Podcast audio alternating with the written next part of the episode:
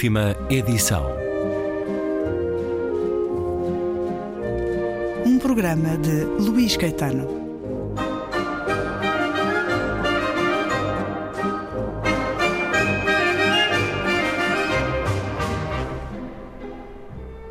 Finalmente, assomavam à superfície as diferenças entre nós.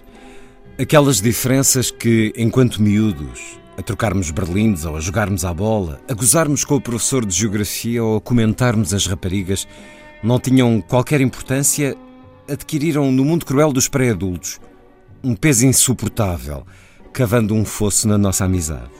Por consequência, eu também me afastei. O abrigo sereno que encontrara em Esperança era-me suficiente para enfrentar aquele vendaval. E algo dormente nos sentimentos, passei os últimos dias no Passos Manuel sozinho, a deambular pelos corredores meio desertos, o calor do princípio de junho, a abençoar o pátio interior e as janelas obscurecidas pela sujidade. Os alunos enfiados nas salas de aula a fazer os seus exames. Também eu fiz os meus, contudo, de alguma maneira, já estava arredado daquela instituição onde passar os anos mais importantes da minha juventude, onde conhecer a felicidade e com ela me afundara nos campos de asfádulos. O meu corpo estava ali, mas o meu espírito fugira daquele lugar, pois a minha dolorosa transição para a vida adulta acontecera no Volvo 164 do meu pai, naquela noite, meses antes, e portanto as dores de crescimento de que padecia Núncio, por exemplo, eram-me indiferentes. Lagarto acabou por fazer parte da primeira turma da Escola Piloto para a formação de profissionais de cinema e tornou-se, além de hippie e revolucionário, realizador de filmes. Núncio, por seu lado, enverdou pelo negócio do pai, expandindo quando este adoeceu ainda antes do 25 de Abril e em poucos anos tornou-se dono de uma pequena empresa de carros e limusines. António também reapareceria na minha vida com consequências funestas. Mas ainda é cedo para vos contar tudo isto. Quanto a mim, matriculei-me seguindo os desejos do meu pai na Escola Superior de Belas Artes de Lisboa, no curso de arquitetura que frequentaria apenas uns meses antes de enverdar pela carreira medíocre de que também vos falarei. Seis dias após a Revolução dos Cravos, o filme de Bertolucci, O Último Tango em Paris, estreou em Portugal. E toda a gente pôde ver a maneira terrível e angustiada como Brando exercia a sua violência sexual sobre Maria Schneider, incluindo a famosa cena da manteiga. De que é que adiantava?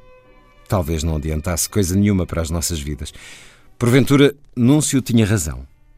Contudo, precisávamos de poder vê-las para sabermos o que significavam para nós, para formularmos acerca delas as nossas próprias conclusões, para sermos livres, de, em última análise, não nos querermos sentir assim tão livres, ainda que pudéssemos concluir que a liberdade era também responsabilidade e que a responsabilidade era um fardo que somávamos a todos os outros, que o facto de estarmos vivos nos depositava sobre as costas. Passei pelo 25 de Abril dentro de um espartilho chamado medo. Os gritos, as cores, os punhos erguidos, os tanques, os cravos, as ruas cheias de gente, o mundo a mudar, a mudar, a mudar. E eu parado no mesmo sítio, receoso de dar um passo, aterrorizado com a ideia de um abismo sem fundo no qual cairia se não me agarrasse àquilo que tinha. E o que eu tinha nessa altura era esperança. E precisei de saber, como outros precisaram de conhecer a liberdade, o que significara felicidade na minha vida, casando-me com a sua irmã sem desconfiar de que esse gesto fazia com que, em vez de eu renascer das cinzas, a fênix que prometera ao saudoso diretor do Passos Manuel, ela renascesse. Ela, a defunta, eternamente viva. E é um certo do romance Felicidade, de João Tordo, mais recente livro com a chancela Companhia das Letras, um romance que nos leva aos últimos dias do Estado Novo e aos primeiros anos do tempo da democracia, com o tanto que prometeu e cumpriu e o muito que redundou em desencanto, vamos aos tempos da crise do petróleo, do Bonanza e dos Jogos Sem Fronteiras, da pergunta quem disparou contra JR. Vamos ao conhecimento de três irmãs gêmeas, Felicidade, Esperança e Angélica, momento inspirado para os pais, personagens neste livro. No batismo das filhas, vamos a uma tragédia em três atos, como na Grécia Antiga. João Torto, bem-vindo de regresso à Antena 2. Obrigadíssimo. Um livro que fala com os mortos. Acredita em fantasmas, João Torto? Olha, assim daqueles com, com lençol e, e dois buracos para os olhos, não. Mas, uh, mas, mas, acredito numa, numa certa. Uh, numa, num mundo espiritual. Uh, que, que, é, que é obviamente nada, nada, que se, nada, que se, nada que se possa tocar nem mexer, mas, mas, mas que está evidentemente presente, porque um, se se nós fôssemos apenas carne, se fôssemos apenas animais, não, não, não teríamos dúvidas, não teríamos interrogações, não, não teríamos inquietações, não, ou seja, não, não teríamos esta coisa humana de, de, de, de querer algo que, que, não sabemos exatamente o que é. é? Um, Mas isso vai ao ponto do paranormal, como essa temática que o seu personagem procura no Alfarrabista. Acredita também, Sim. usando uma expressão uh, que surge no final, numa existência noutro plano paralelo a este?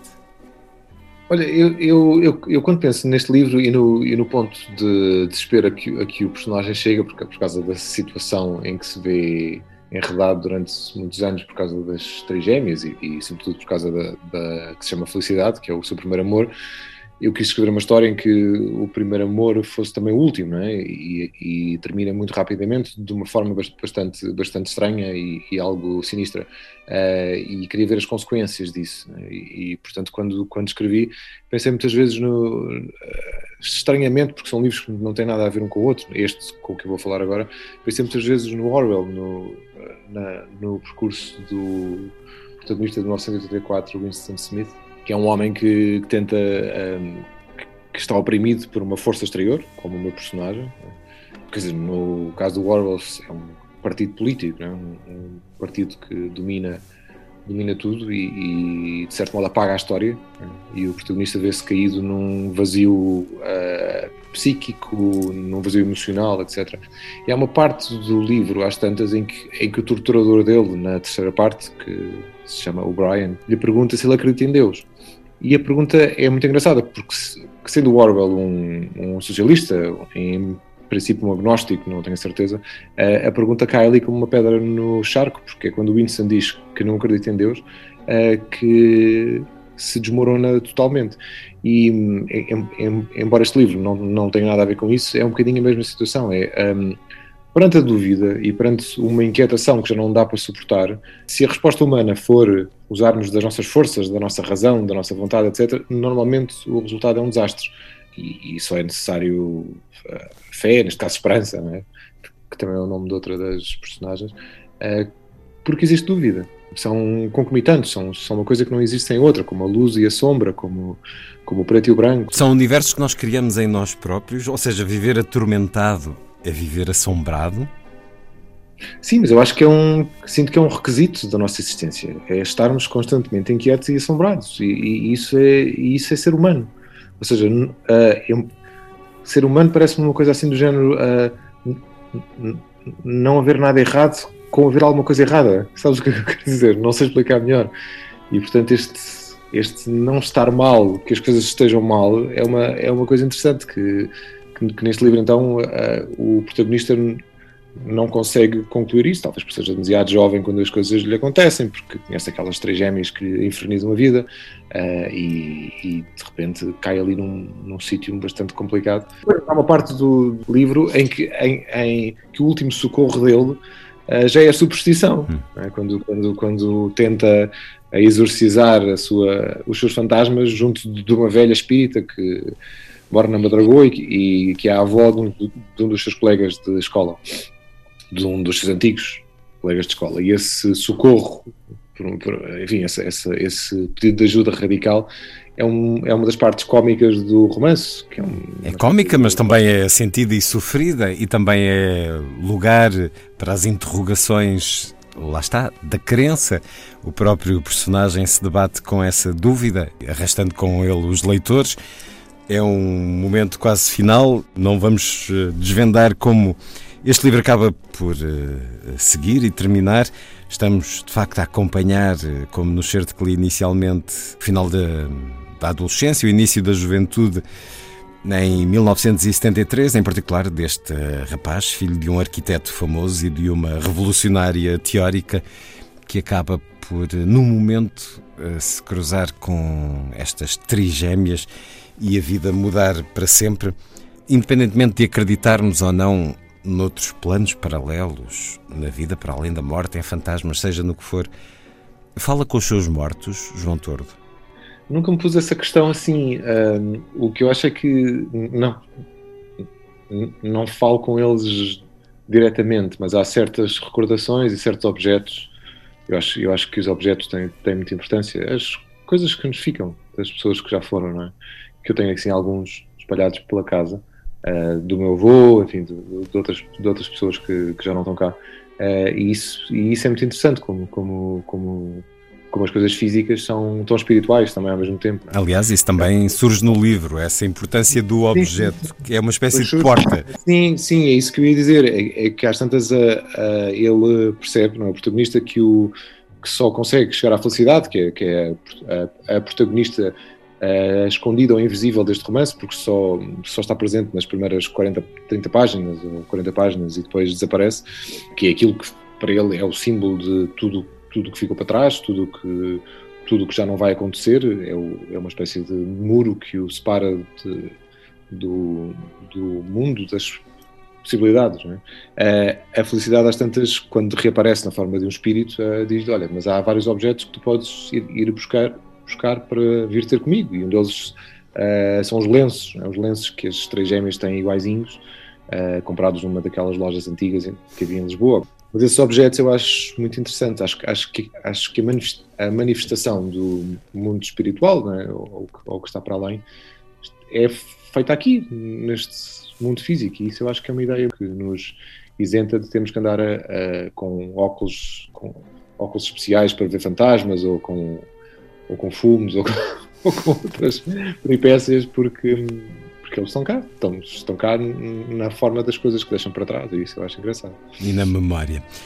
Mais do que um romance de crescimento, felicidade, de João Tordo, eh, mais do que um romance de formação, o, o tal Bildungsroman, sentiu como um romance de envelhecimento, que presumo não tenha um termo em alemão, como se a partir de certa altura a vida se tornasse vertiginosa, pesada, eh, quando há aquele momento de um enquadramento social em que se passa a ser adulto, se passa a ter que ter uma vida, um caminho próprio, independente? Não sei se será pesado. Eu acho, eu acho, eu acho que é uma. Um, o que temos aqui é um, é um protagonista que eu coloco numa situação inverosímil, mas é uma hipótese e, e eu gosto dessas coisas, de quando consigo encontrar algo que pode, que pode acontecer, embora seja muito pouco provável, e ver o que é que sucede a um humano quando, quando aquilo acontece. Nós estamos aqui a falar um bocado de um modo um bocado, um bocado críptico para não desvendar qual é o segredo da história, não é? Porque, Sim, porque ela acontece mas, mas isso, isso em relação à circunstância determinante deste uhum. romance, mas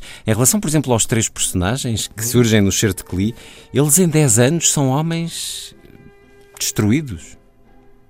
Sim, e isso também é engraçado, porque um, eu queria que o pano de fundo fosse a transição do, enfim, do, do, do, do regime para, para, para a democracia. Né? Essa transição lenta que enfim, que levou muito tempo e que foi conturbado e que foi. Mas auspiciosa e luminosa em muitos Mas, aspectos. Auspiciosa e luminosa, obviamente, que é representada pela mãe do protagonista, que é uma, que é uma mulher de esquerda, muito, muito, muito acérrima, muito assintosa nas suas opiniões, e o pai, que é um conservador que está ali entre os dois mundos, sem, sem dar grande opinião, mas ao mesmo tempo com um certo peso existencial. Eu queria muito que este protagonista fosse um espectador ou seja, eh, enquanto que em grande parte dos romances eh, em que, se, em que se atravessa este período histórico que foi tão importante para Portugal, os protagonistas normalmente são intervenientes, no meu caso, o protagonista está só a observar e, e no certo que tu leste e, e noutras ocasiões, ele até se lamenta por não conseguir participar. Ele diz às tantas que gostava de ser como a juventude que está lá fora, que está a desfaldar bandeiras e que, e que está a cantar a revolução e que está a, a berrar a democracia, etc. E ele não ser capaz disso porque está preso uh, entre, entre este mundo e o outro, entre, entre, entre, entre a vida e aquilo que a vida lhe roubou. Um, eu acho isso muito engraçado porque permitiu-me fazer uma separação entre protagonista e cenário. Isso uh, produz um efeito de quase como se, como se as coisas estivessem a acontecer atrás. Contraste. Né? Pois, e ele fosse uma espécie de, de coisa perdida no espaço sabes, a vaguear dentro de uma, de uma, de uma bolha. e, e, essa sensação acabou por ser bastante interessante para, para este protagonista, porque ele tenta muito, muito, muito uh, estar agarrado à realidade e, o, e, os fantasmas continuam a puxá-lo para fora dela. Mas, mas, mas o, o, que eu também gostei neste livro é que ele tem um lado cómico, humorístico, uh, e há muitas situações que têm, que têm graça só por serem situações tão absurdas e tão radicais e tão. Uh, que acabam por ter piada naquele contexto. Numa altura em que as pessoas estavam ávidas de uma nova vida e de, e de serem livres, etc. Agora parece, parece que as coisas já não são assim, enfim. A ironia do livro, o humor do livro começa precisamente neste título e neste nome, Felicidade, por várias razões. A felicidade é um estado necessariamente transitório, que não augura nada de bom, que faz dela um paradoxo. O que é felicidade para si, João Tordo? Idealiza de que forma? Eu gosto muito do, do, título porque é um estado de, de alma, não é? Ou uma, ou uma meta, ou um objetivo e ao mesmo tempo é um, é um nome. Ainda ontem me escreveu uma senhora que se chama Felicidade que tem uma gêmea. Para mim, não me parece que a felicidade seja, seja uma coisa tão interessante uh, como isso. Uh, ou seja, como tu disseste, é um, é um estado transitório. Tenho momentos, obviamente, tenho momentos em que de repente me sinto pleno, me sinto, me sinto que estou no sítio certo à hora certa, que é uma coisa rara, não é? Uh, e, que estou, e, e, e, que estou, aqui e que estou, e que estou, a fazer precisamente aquilo que, que, vim cá fazer. E isso acontece às vezes, e eu gosto de chamar isso, não felicidade, se calhar, mas uma espécie de paz. Uh, mas eu acho que o ser humano é, é, basicamente movido pelo conflito e pelo, e pelo, e pelo contraste, e, enfim, não, não parece que a felicidade seja, seja uma coisa. Um, sequer desejável, é? porque ser, ser feliz ou ser completamente feliz uh, significa que, não, que já não estou cá a fazer nada. Uh, e isso não me parece um estado desejável. Felicidade. O mais recente romance de João Tordo, com a chancela Companhia das Letras. Uma conversa para continuar no próximo programa da última edição.